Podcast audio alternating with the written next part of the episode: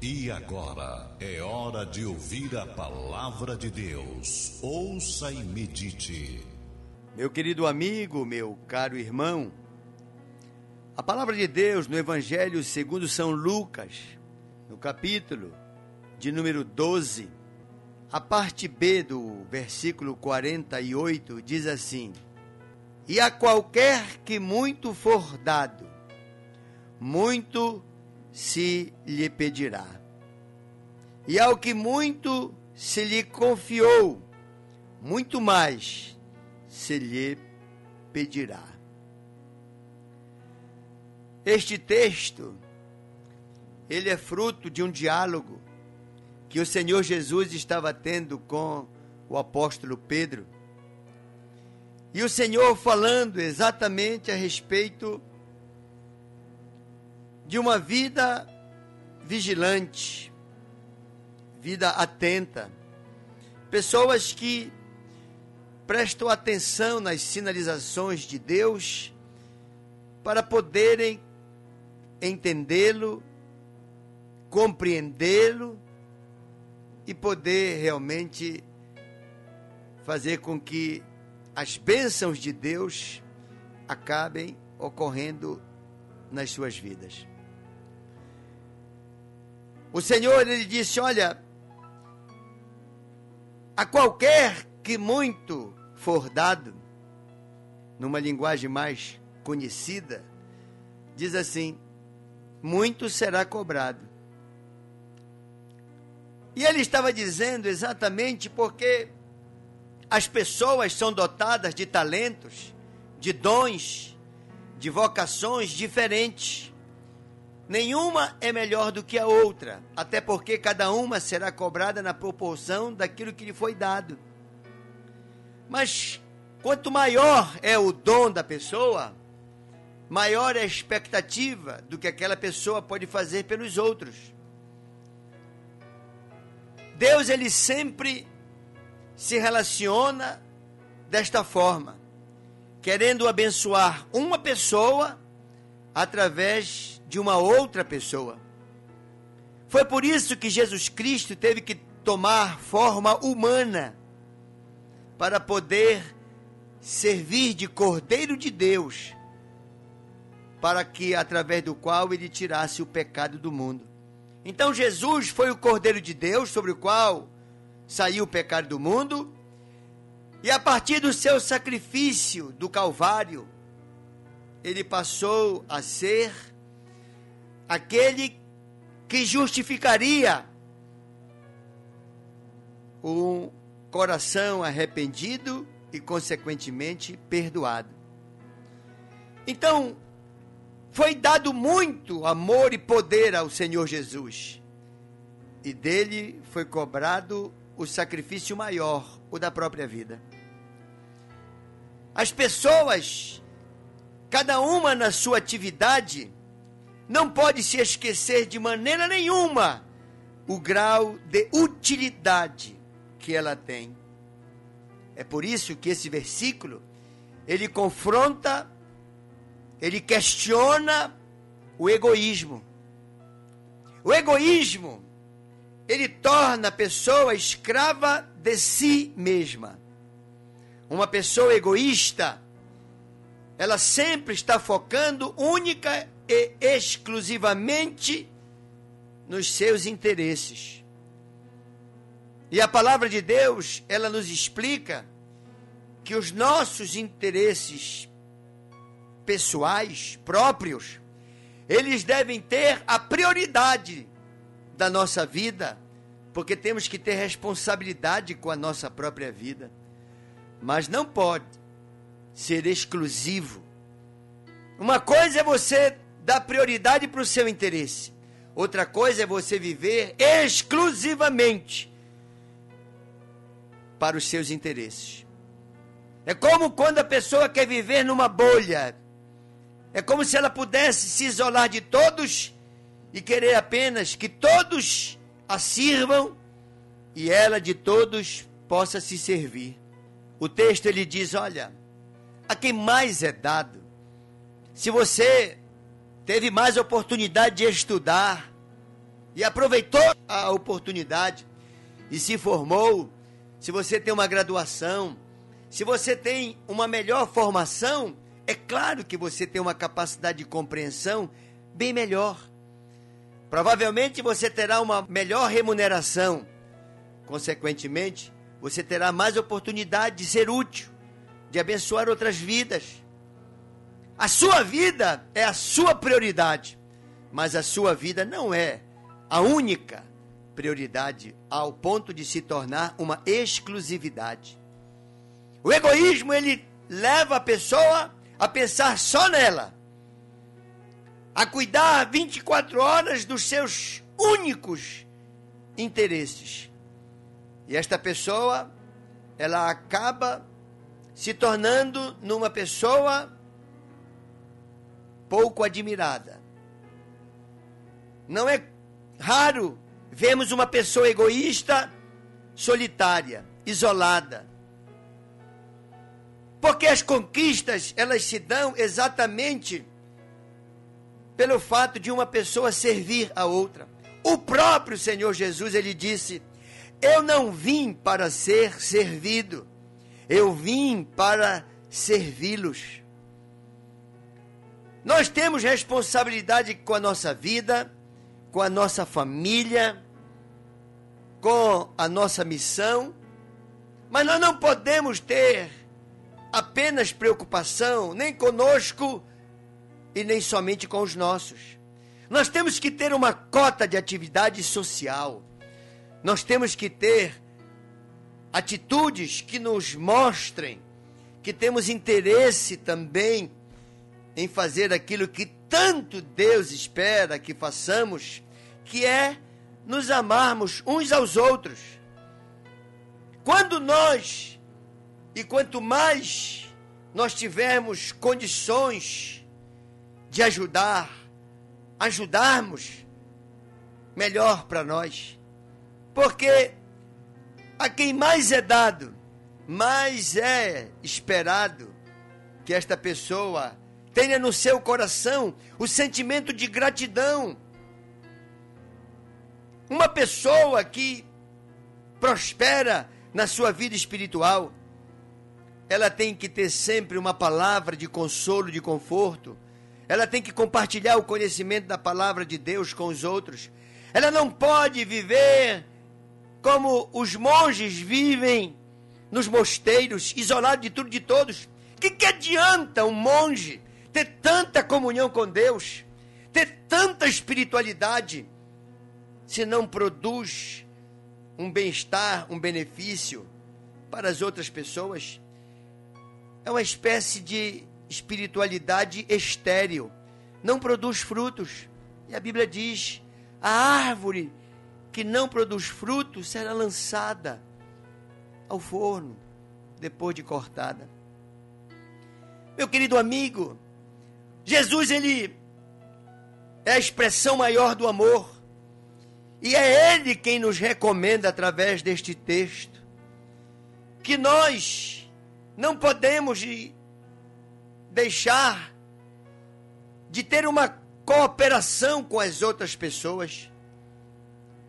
Não podemos deixar de ter gestos e atitudes de Deus na nossa vida para com os outros. A Bíblia, ela fala de forma muito forte, dizendo: se alguém diz que ama Deus, a quem não vê, e não ama o seu irmão a quem vê, tal pessoa é mentirosa. Porque o amor de Deus, ele está revelado na obra-prima da sua, das suas mãos, que é o ser humano que foi feito à imagem segundo a sua semelhança. Deus ele usa uma pessoa para abençoar a outra. Depois ele inverte o processo.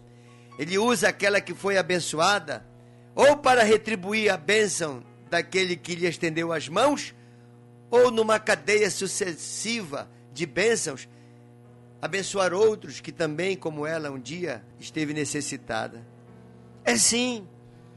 O prazer do Pai é que os irmãos vivam em união. O prazer da mãe é que os irmãos eles vivam em cooperação e não em competição. Deus ele tem o prazer de ver aqueles que já aceitaram Jesus em seus corações e passaram da categoria de criaturas para a categoria de filhos de Deus, terem atitudes para agradar o seu coração, quer estender a mão para ajudar o irmão. Hoje você é abençoado, amanhã você abençoa. Hoje você abençoa, amanhã você vai ser abençoado. E se porventura Deus te usar para abençoar alguém e aquela pessoa reagir de forma ingrata, o próprio Deus vem, age, te compensa, te recompensa, te galardoa. Meu querido irmão, o apóstolo Paulo disse: examine-se, pois, o homem e a mulher a si mesmo. E nós temos que fazer essa reflexão. Será que eu estou interessado apenas em mim, naquilo que me é conveniente? Ou eu tenho também durante o dia, durante alguns momentos, a oportunidade de servir alguém, de ser útil a alguém? Também semear no Senhor colaborando, dando um sorriso, estendendo a mão.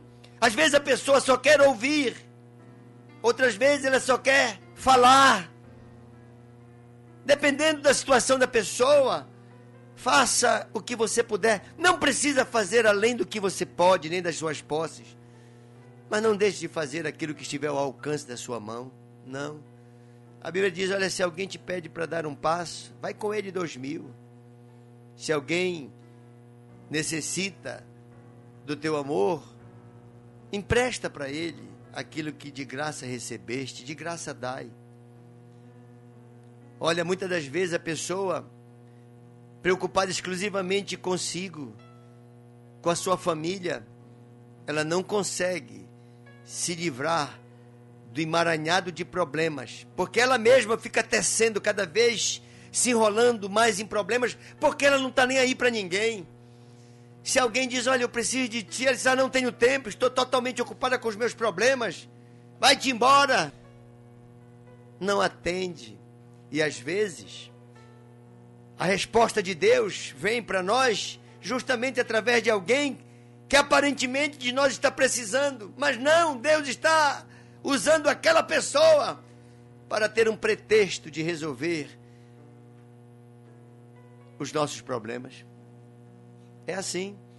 Quando a gente se dispõe a abençoar uma pessoa, é quando mais Deus move céus e terras para nos abençoar. A quem mais é dado, mais será cobrado.